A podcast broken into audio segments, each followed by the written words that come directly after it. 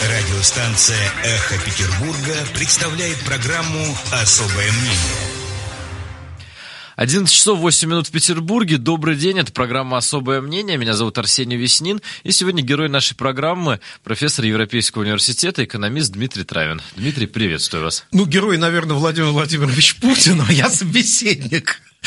который ну, будет говорить о герое. Мнение, Добрый день. Мнение. Добрый день. Владимира Владимировича, конечно же, будем вспоминать много раз, да и от него никуда нам пока не деться.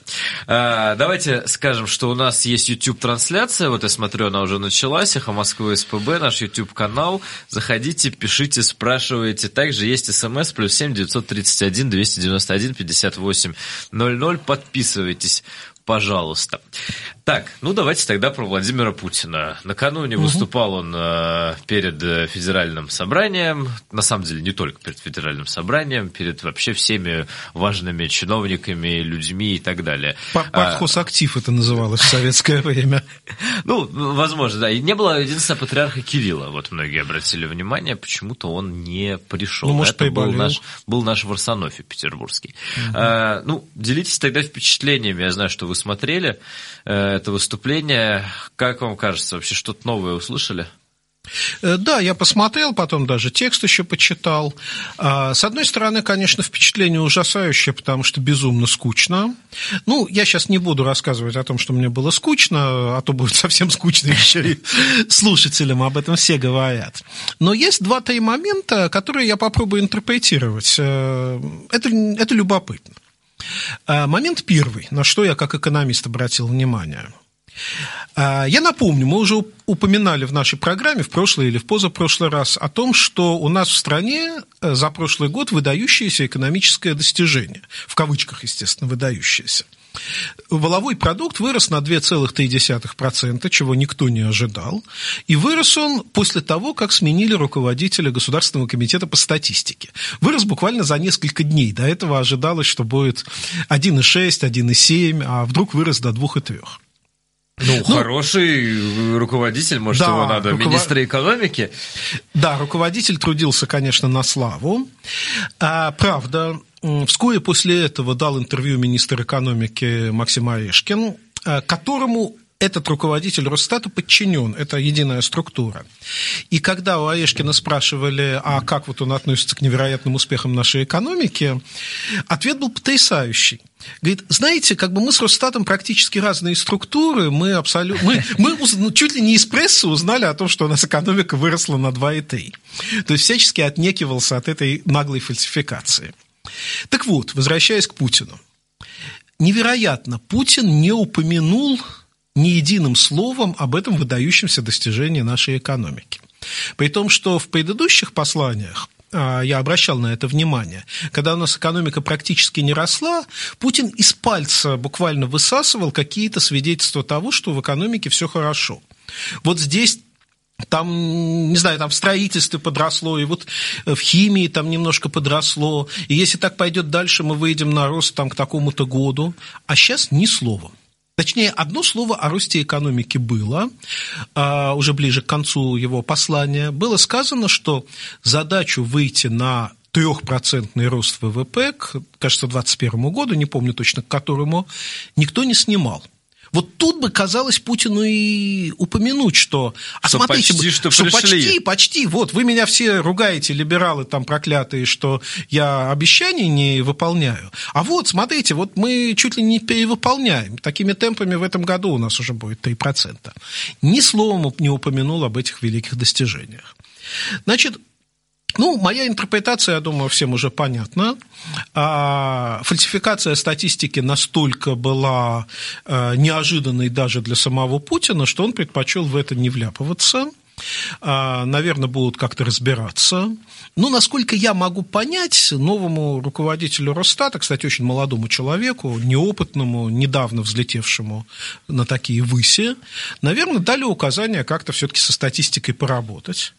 А он просто вот изменил всю статистику буквально за пару недель. А, конечно, такой лихости от него не ожидали, наверное, сейчас объясняют, что все-таки как-то надо работать тщательнее, как сказал бы Жванецкий, а, чтобы вот это не бросалось в глаза.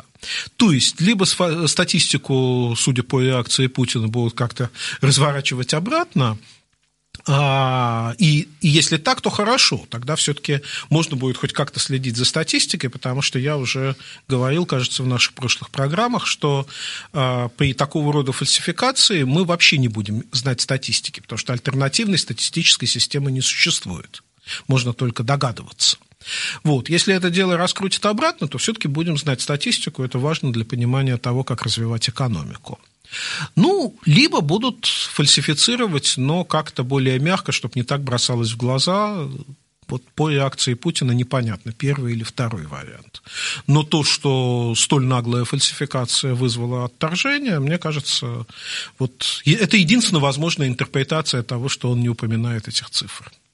Вот э, тут э, вас спрашивают, э, несколько лет назад Путин говорил уже, что у нас идет огромное количество неправовых дел против бизнесменов, которые, вот, которых в итоге держат в тюрьмах и разоряют. Теперь он повторил то же самое. Действительно, он опять же сказал, что у нас не получается ничего сделать с тем, что следователи и силовики угу. сажают бизнесменов, сами уходят в отпуск, в итоге люди теряют работу, надо с этим разобраться. Говорил он уже несколько раз про это, но угу. никаких результатов. Он расписывается в чем? В том, что ничего не получается сделать, или почему он об этом говорит все время? Факти... Э, и не говорит о результатах да. никаких. Угу. Ну да, результатов нету. Ну, если, конечно, не начать сильно фальсифицировать эту статистику, а, можно, конечно, нарисовать такие цифры, по которым у нас и инвестиции будут идти в страну, а не из страны, и набрать там тысячу бизнесменов, которые будут каждый день по телевизору говорить, какой у нас прекрасный инвестиционный климат. Но реально, конечно, понятно. Людям, которые следят за ситуацией, понятно, что у Путина ничего не получается с нормальным деловым климатом и обузданием силовиков. Ну, а люди, основная масса людей, которые не следят за этим, они готовы верить чему угодно. Да, в общем, на самом деле их это и не интересует. Многие из них думают, что, ну, там сидят барыги, так и хорошо, так им и надо за то, что цены в магазинах повышают. А, вот. Я, здесь такой был важный момент э, применительно к этому вопросу. А, в качестве новой идеи, как решать проблему, Путин сказал, что нужна какая-то цифровая информационная платформа, на которую бизнес может быстро вывешивать информацию о том, что у нас в этом плане плохо. А, это, конечно, полная чушь. На платформу можно вывесить все, что угодно. И...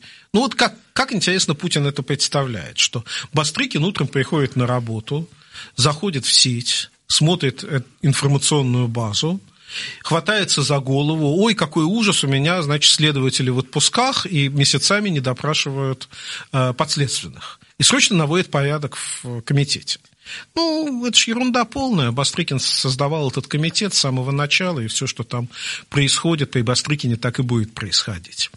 Поэтому это, конечно, все не методы решения проблемы, и Путин, наверное, сам это понимает.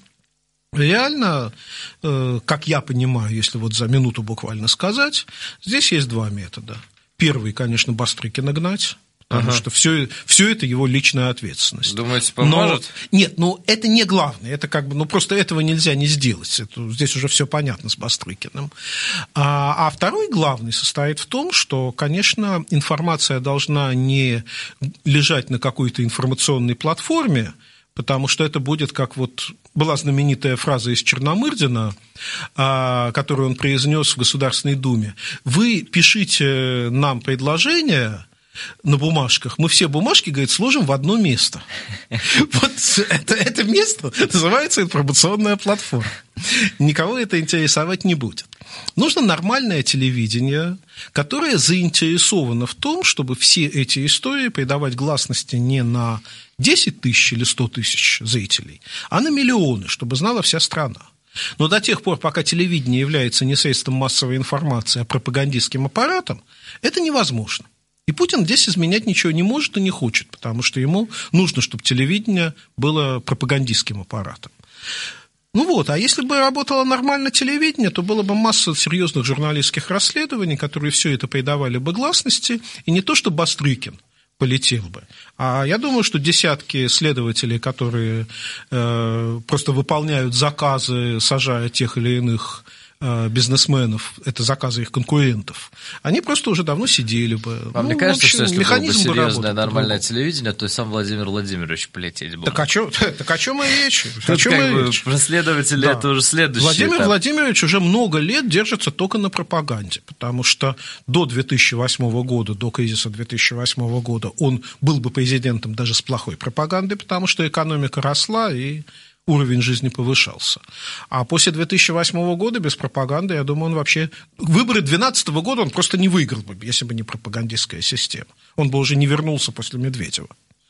Вот. Э, так что здесь все понятно, и Слушайте, ну ничего здесь не изменится. Заговорили об этом, э, не могу не спросить. Тут появляются все новые и новые результаты опросов. Вот, например, в ЦИОМ опубликовал новую серию.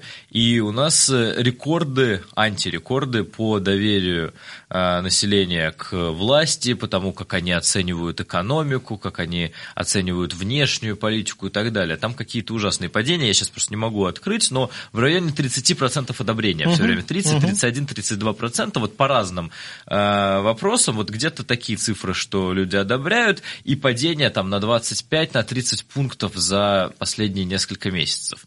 Э, и пишет там даже в ЦИОМ, что рекордное падение, да, такого да. не было и так далее, и так далее. Соответственно, что-то вообще происходит, стоит чего-то ждать, что будет как-то это, эти цифры будут во что-то превращаться, да, или э, вообще о чем это говорит все? А, моя интерпретация не будет в данном случае оригинальной. Все говорят, что это реакция на повышение пенсионного возраста. Я думаю, что в основном так. А, но к этому можно добавить, и вот это тоже любопытный момент вчерашней путинской речи, у нас пять лет подряд снижаются реальные доходы населения. Путин ни словом об этом не сказал. Об этом не сказал. Хотя он много говорил о том, как у нас станет все хорошо для многодетных семей, матерей, там, детей и так далее, но хотя бы кратко объяснить, почему при его благословенном правлении доходы населения снижаются, в то время, кстати, как статистика показывает экономический рост, вот об этом Путин даже не обмолвился. Ну, а главный ваш вопрос, понятно, сводится к социально-политическим, так сказать, аспектам. Я не ожидаю перемен, потому что, как мы уже говорили в одной из наших программ, прошлый или позапрошлый, а социальные взрывы не происходят просто потому, что жить становится тяжелее, и у людей снижается поддержка власти. От этого люди просто впадают ну, в апатию. хорошо, не социальные взрывы, но власть же должна как-то реагировать на вот эти понижающиеся показатели доверия. Да, пока непонятно, как прореагируют. Некоторые реакции есть. Вот, скажем, на телевидении в прошлом году усилилась пропаганда, появились новые программы а, там, у Владимира Соловьева. То есть пропаганда становится еще более нахальной и агрессивной. Но понятно, что это не решение проблемы. Ну, мои ожидания связаны с тем, что Путин в какой-то момент объединится с Белоруссией. Ну да, и это создаст, это. Ощу... да, это создаст ощущение того, что, во-первых, ощущение движухи создаст, что само по себе на народ иногда влияет позитивно. Во-вторых, создаст ощущение, что идет восстановление великой державы, это тоже на кого-то повлияет.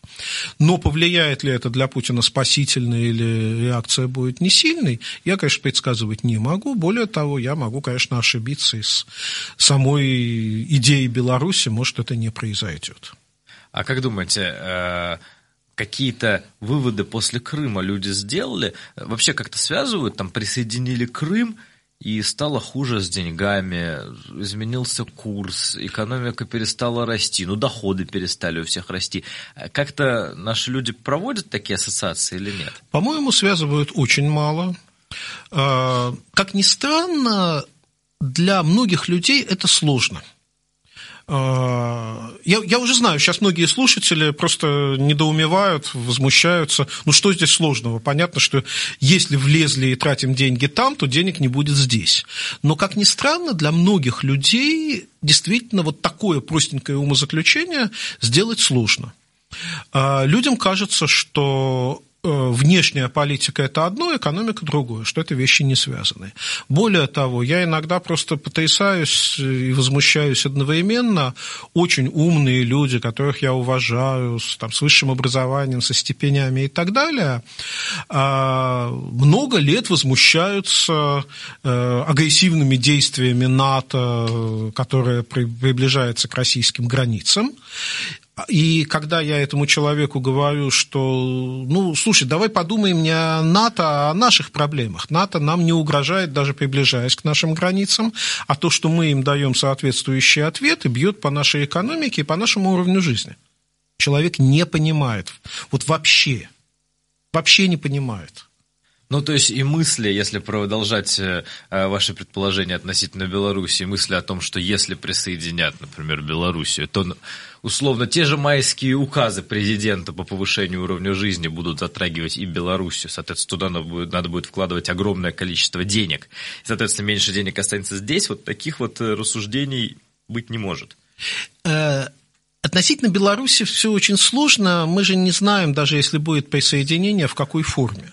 Я, честно говоря, э, ну вот я здесь в какой-то странной роли начинаю выступать, чуть ли не э, создателя программы присоединения Беларуси для Путина. Бы нет, да. бы нет. Но мне представляется, что для решения тех задач, которые Путин перед собой может ставить, присоединение Беларуси вообще будет, может быть очень формальным, и даже не надо будет на это тратить денег особых.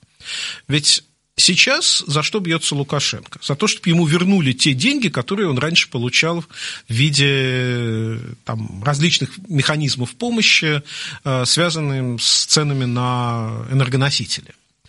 А Потом для Лукашенко что очень важно? Чтобы э, белорусские товары могли свободно продаваться на российском рынке.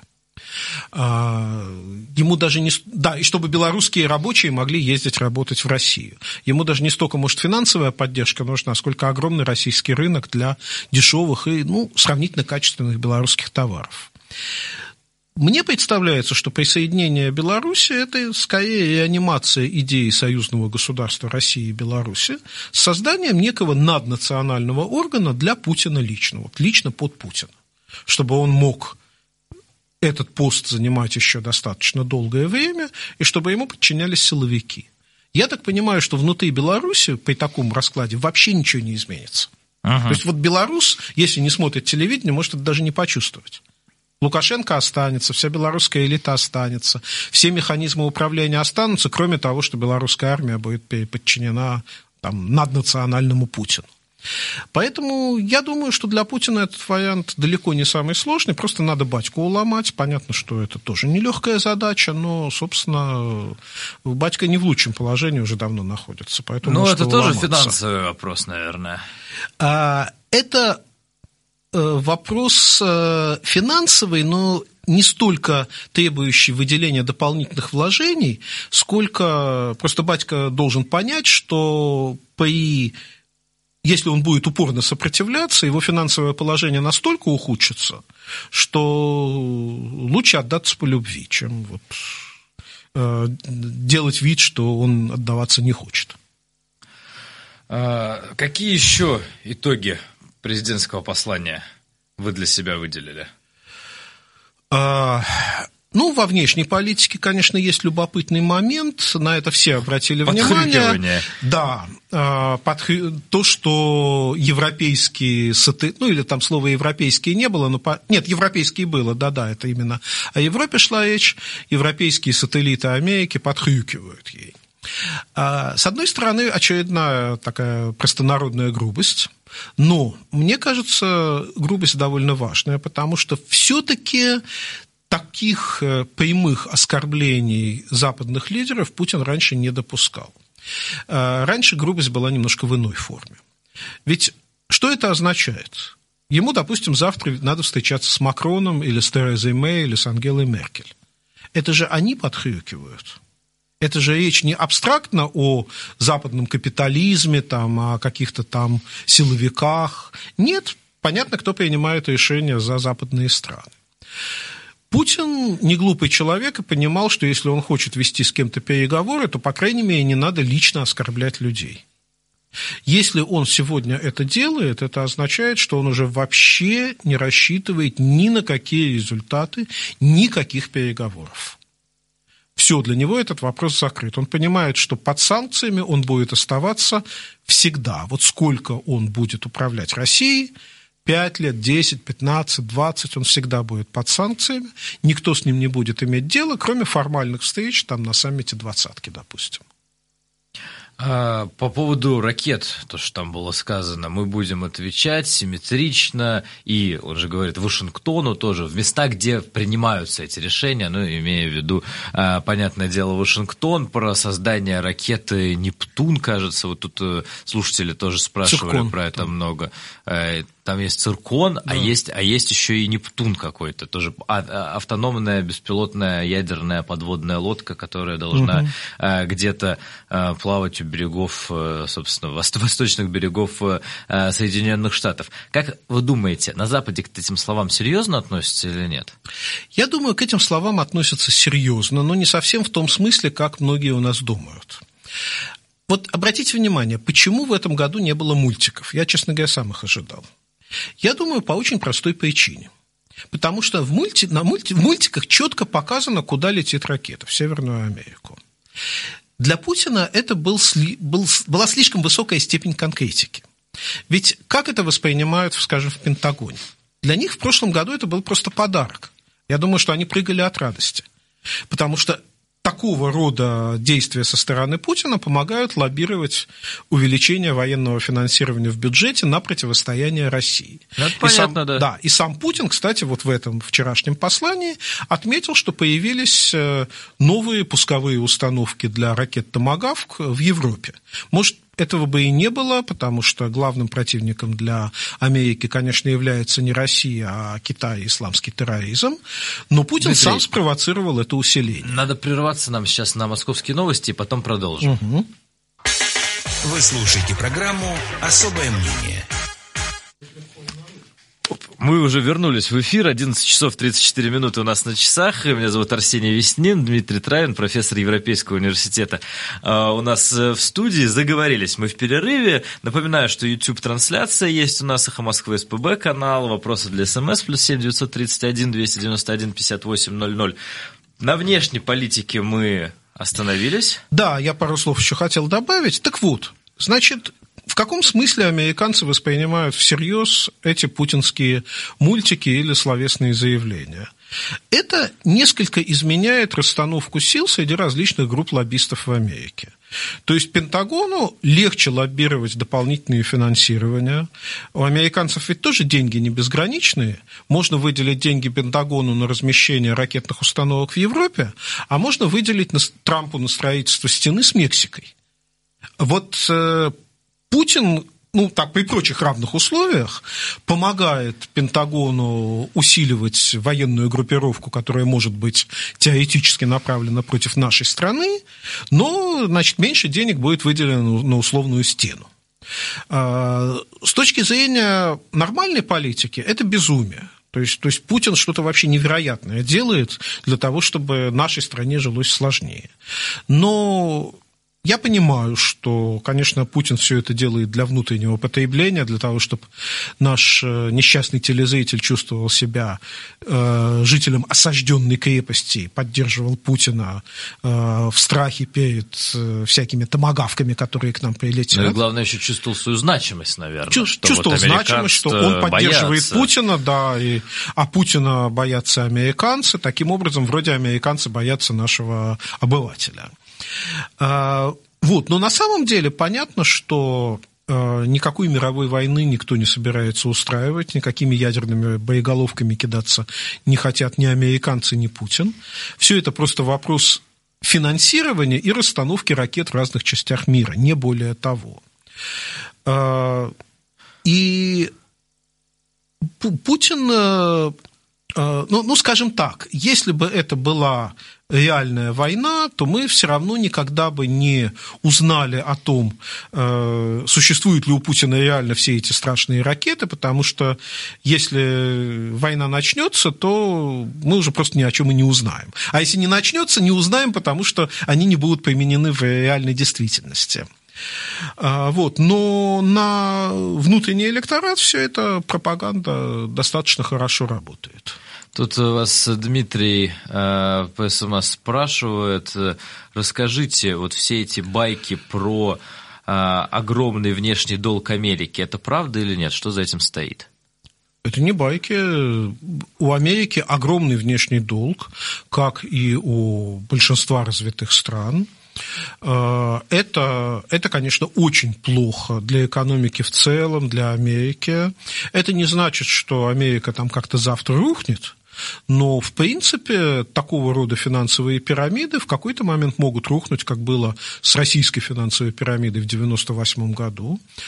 И если это рухнет, это будет страшный удар. Вот здесь вот прошу внимания, вот здесь я сделаю несколько неожиданный, может быть, для некоторых вывод. Это будет страшный удар по Америке, еще более страшный по Китаю, но самый страшный по России. Почему? Потому что, что значит, если рухнет финансовая пирамида в Америке? Это означает, что американцы начнут жить беднее они не смогут больше занимать деньги и финансировать дефицит бюджета, то есть им придется затягивать пояса. В какой форме они это сделают? Могут быть разные варианты. Они могут напечатать доллары и войти в состояние высокой инфляции, могут просто затянуть пояса. Но Америка страна богатая, ну вот, допустим, американец, который там, меняет автомобиль раз в три года, будет его менять раз в шесть лет. Ну, вот, вот так они затянут. Что это означает для Китая? Китай поставляет огромное количество продукции в Америку. Если американцы затягивают пояса, они перестают покупать значительную часть китайских товаров. В Китае закрываются многие заводы, у Китая нет какого-то другого рынка сбыта, куда все это можно быстро перенаправить. Это означает, что в Китае появляется массовая безработица в городах, а опыт э, исследований в области исторической социологии, вот чем я профессионально занимаюсь, показывает, что такие фокусы чреваты серьезными революциями, именно, вот именно это, не то, о чем мы там говорили 10 минут ага. назад, а вот именно это может вызвать социальный взрыв. Ну, то есть реальная когда, безработица. Да, когда миллионы людей вдруг э, надеялись на лучшее будущее, а сегодня им нечего кушать, при том, что в Китае нет серьезных социальных программ, которые их могли бы кормить. Для России это означает резкое падение цен на все энергоносители, потому что если мировая экономика падает, то энергоносители не нужны, и цены начинают падать. То есть для России это означает очень резкое падение жизненного уровня.